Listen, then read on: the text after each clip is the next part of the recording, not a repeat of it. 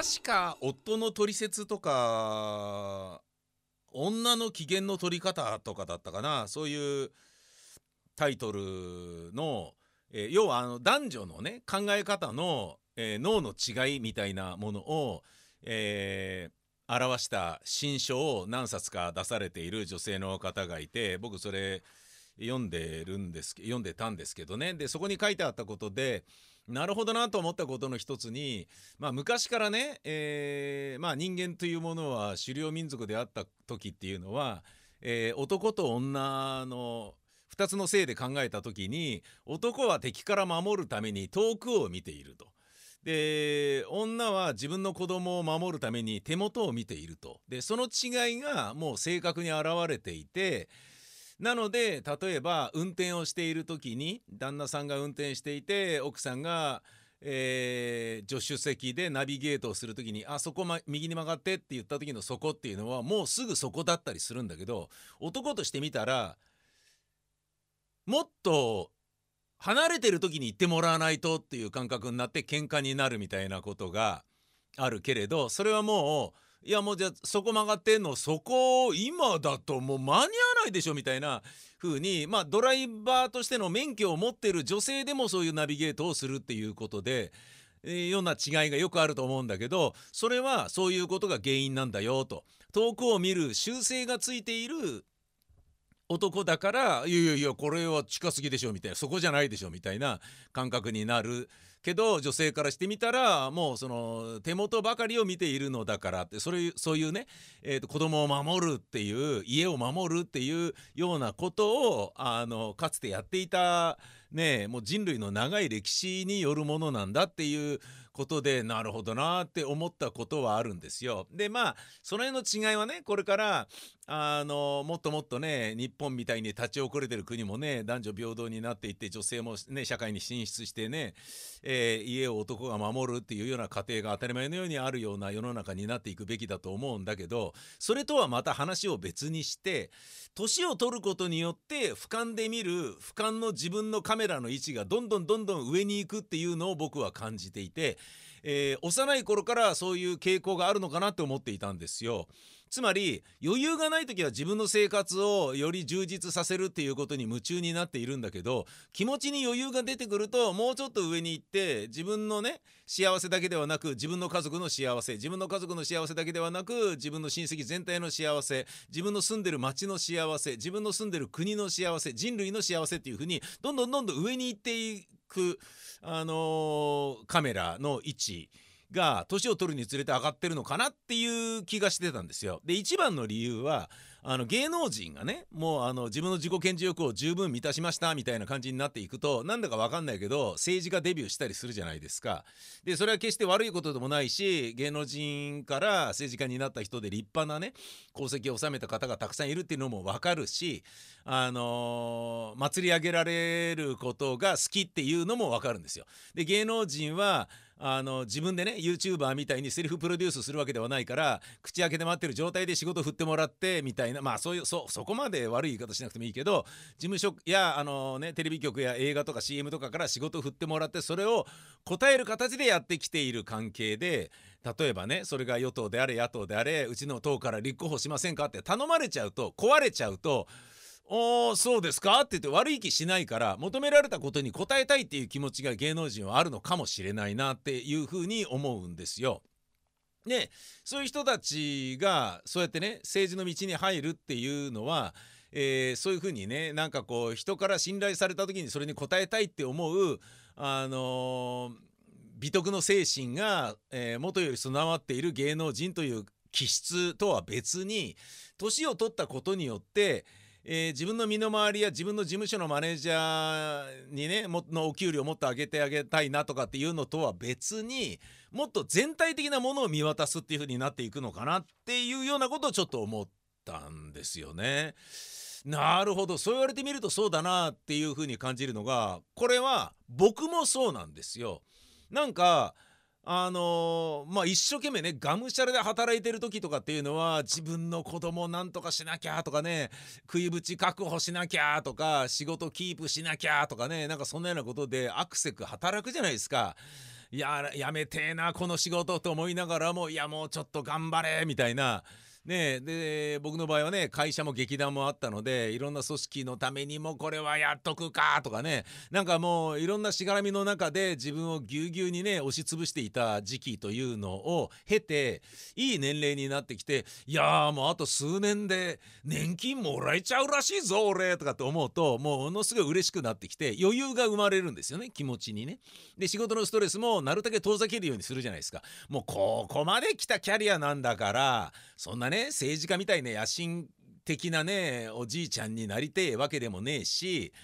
あのじゃあもうねストレスがあるような仕事はどんどん断るなりしていこうっていうふうに自分を、えー、よりね精神的な安寧を求めていくということになんかこうずるいんじゃないとか甘ったれてるんじゃないっていうような感覚はもう持たなくなったんですよね。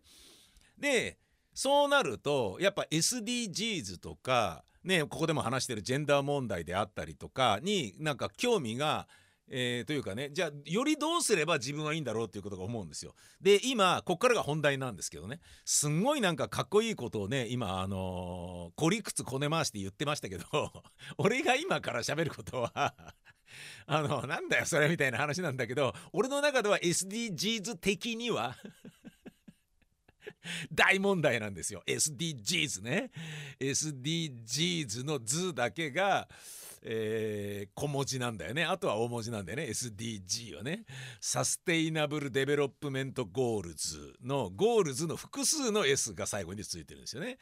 SDGs だ持続可能な世の中目指そうぜっていうことでその中でまあいろんなね国が掲げて、うん、だからねあの誰もが病気を治せるようにとかね、えー、綺麗なトイレをとか男女が平等でとか、ね、そういうことですよ。あのもう当たり前のことをもう全人類があの同じように享受できるようなところを目指そうぜみたいなことなんだけどでその中で食物食品ロスっていうことで言うと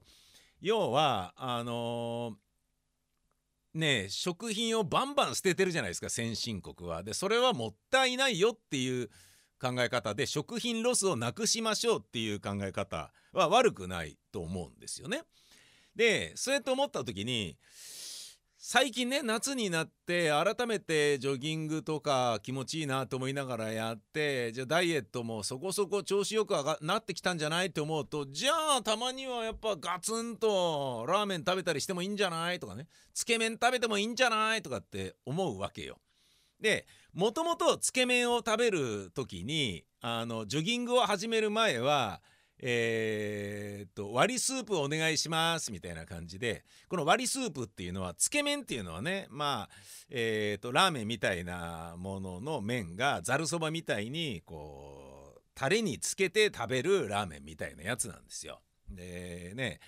ラーメンとはまた違うラーメンをかけそばとするならばざるそばがつけ麺みたいな感じなんですよねおそばの言葉で言うならば美味しいんですよタレがこってりしてて濃いめなんですよねでその食べ終わった残った汁を、えー、ラーメンの茹で汁で割ってもらってだそば湯であの割るみたいな感じだよね。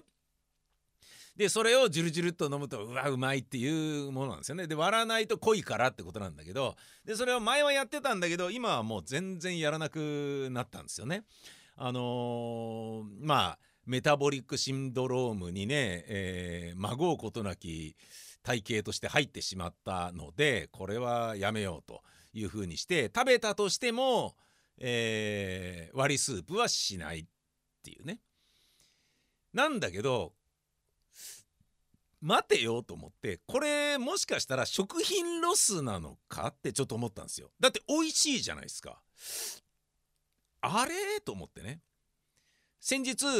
それとはまた別にね別の番組のロケでレモンラーメンを食べに行ったんですよ。東京の大島っていうところにね城東地区にあるラーメン屋さんでテレビとかでも紹介しているらしくて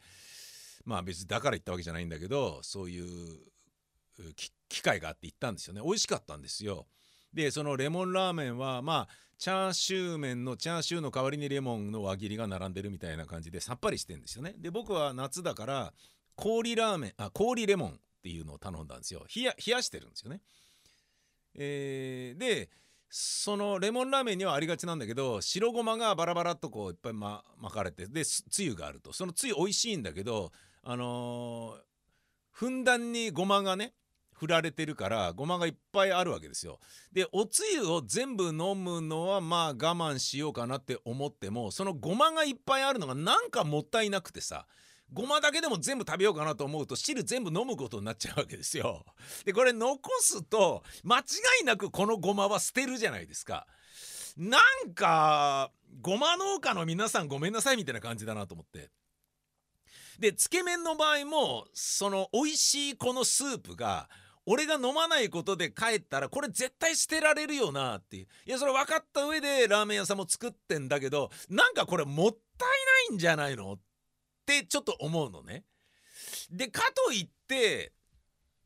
あのそれ一杯のかけそばのようにね家族全員で行ってねあのこれを持って帰りますとかさ なんかこれであのこれを使うから麺は2つ欲しいけどタレはこれだけでいいですみたいなよく貧乏くせえこと言ってふざけんなよみたいな1人1オーダーでお願いしますとかって 言われるのが関の山じゃねえかみたいなことだからできないじゃないですか。もったいない一本道なんですよ。こういうようなことをねあの思った時点でうんなんか俺もしかしたら年を取ったことによって心のゆとりができてきたんじゃないの？みたいなね。そんなようなことがちょっと嬉しかったなってね。俺もなんだったらあの芸能人だったらなんか政党から立候補しませんかとか言われちゃうぐらいの心の余裕があるんじゃないの？みたいなことをねちょっと思ったって。くだらない。安っぽい男だな本当に、えー、ご申し訳ございません。お送りいたしましょう。宮川勝の松ぼっくり王国。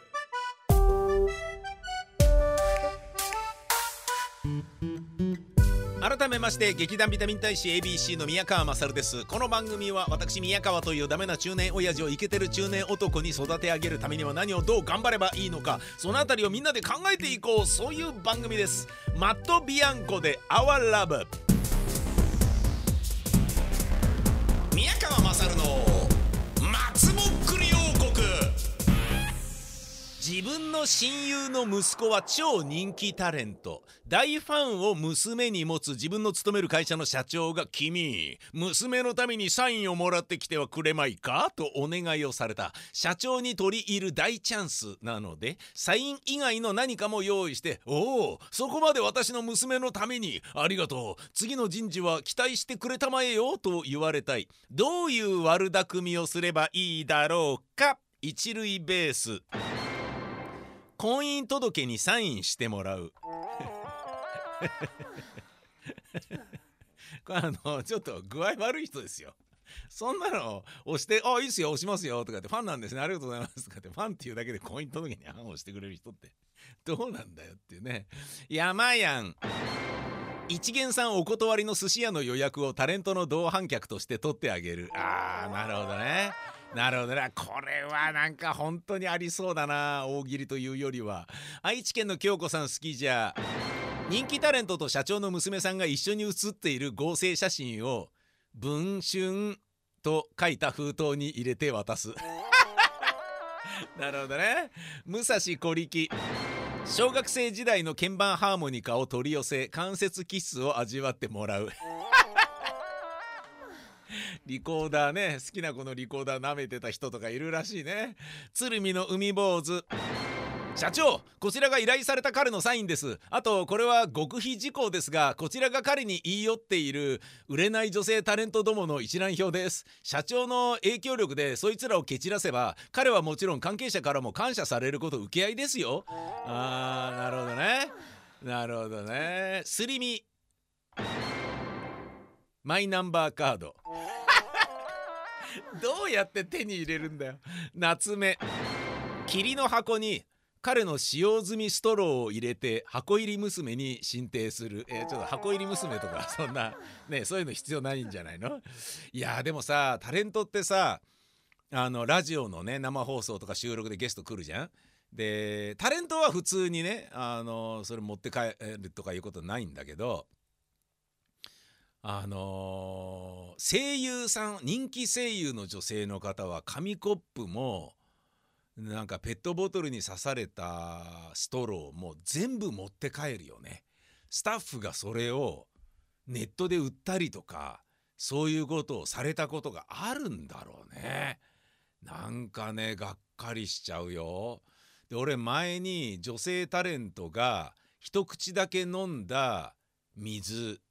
がキャップしてあってそこに置いてあったのをあこれ飲んでないんだって思った AD がそのまま使い回して俺の翌日の生放送に出しやがって。で生放送の放送中に俺それグビグビって飲んだら思いっきり口紅の味がして「うわー!」とかって言って放送を汚すっていうことをやったことが「何これ!」みたいな感じになったことがあるよね。いやもうラジオってねもうどこもお金ないからいやね。えー、チョコわさび友人の息子タレントがポテチを食べている写真と一緒に食べかけのポテチをプレゼントうまいねこれはうまいね。どう見てもこれだろっていう気がねするよね、うん、播磨屋新平。タレントの愛車のドラレコ映像をドライブレコーダーね。えー、の映像を常時受信できるモニターをプレゼントする。いいね。ラブホ入ったら入ったみたいなことが分かっちゃうっていうことだね。いやよくないです。これ犯罪ですよ。大喜利でも一応言っとかないとダメですよ。ゴンタ3号超人気タレントが6年間使っていたランドセルを渡す。嬉しいようで、えー、いや嬉しいか。ジャミジャミビバクイズ40代女性。サインと一緒にタレントくんのアマチュア無線のコールサインを教えて差し上げる。やってるか？やってるか？それ。グレート大島。社長室の窓から駐車場に待機させていた田川陽介さんにルイルイポーズをして帰ってもらう。何が何だか。ルイルイ今日はこういうことを考えてみました。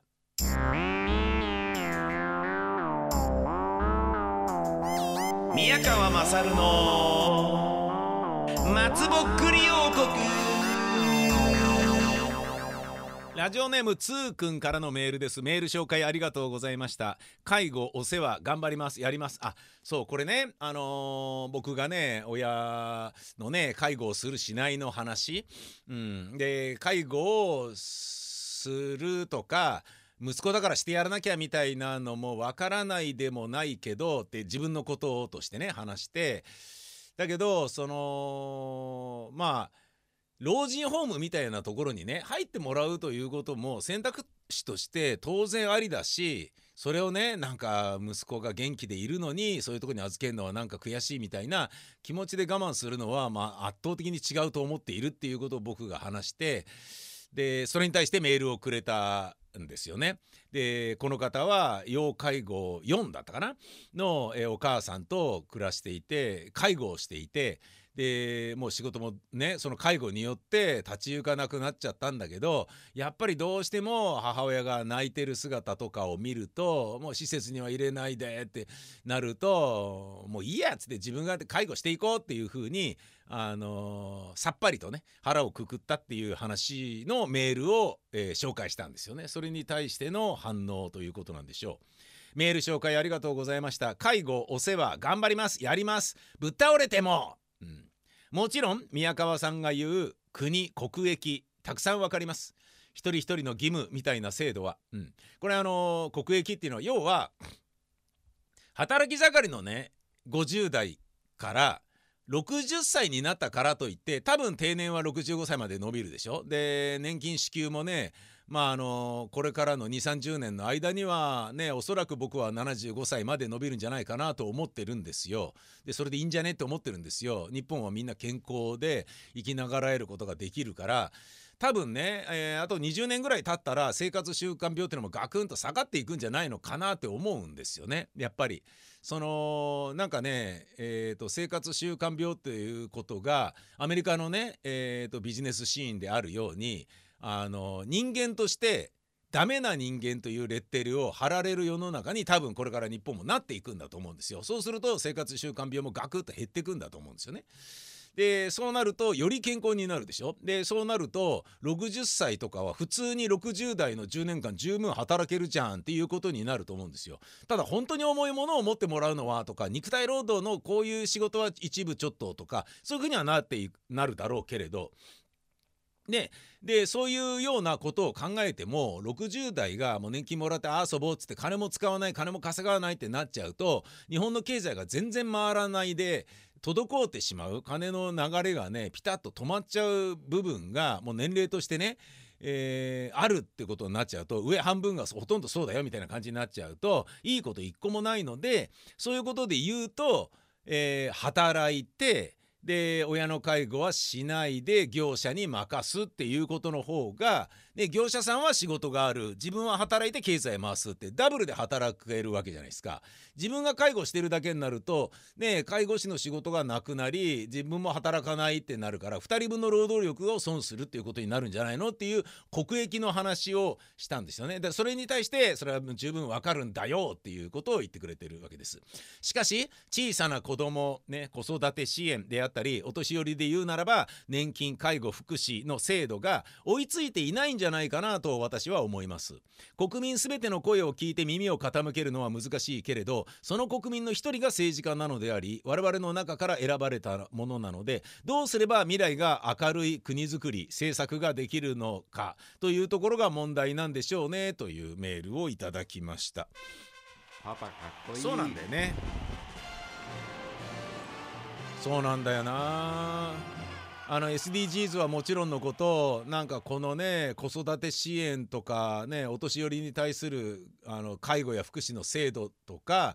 うんなんかねもう現場はひいひい言ってんのにあんまり改善されている気がしないんだよね。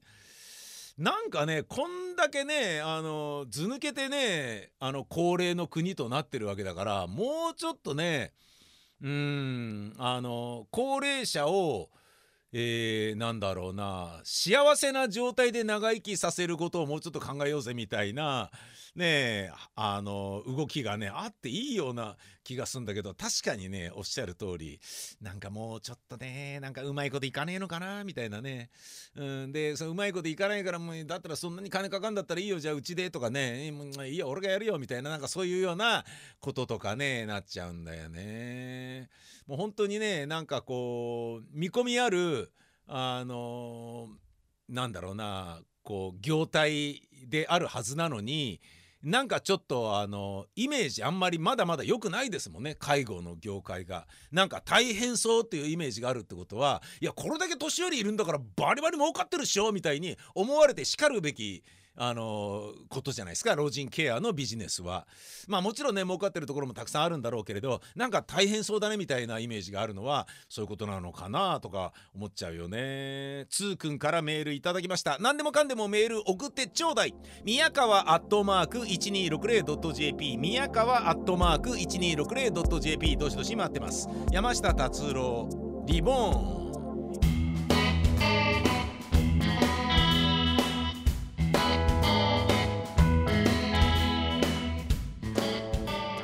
松坊 .info 松坊 .info それが番組ホームページの URL です。大喜利のお題をそこで告知しておりますのでよかったらブックマークしてください。そしてよかったら送ってください。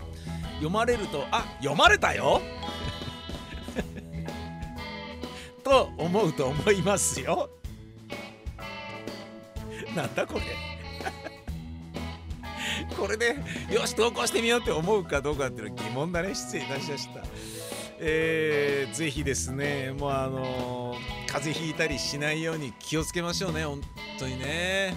えー、まああのー、気を緩めちゃいけないのが分かっているのが新型コロナウイルスの対策ですけれどそれでも緩んでしまうのが人間っつうやつですよね。えー、なのであもしかしたら緩んでんじゃねえかって思う時って僕も何度もあるんですよ危ない危ないっていうね。そういう時に気をつけることで風邪ひかないように頑張ります。ほんじゃまたです。さいなら。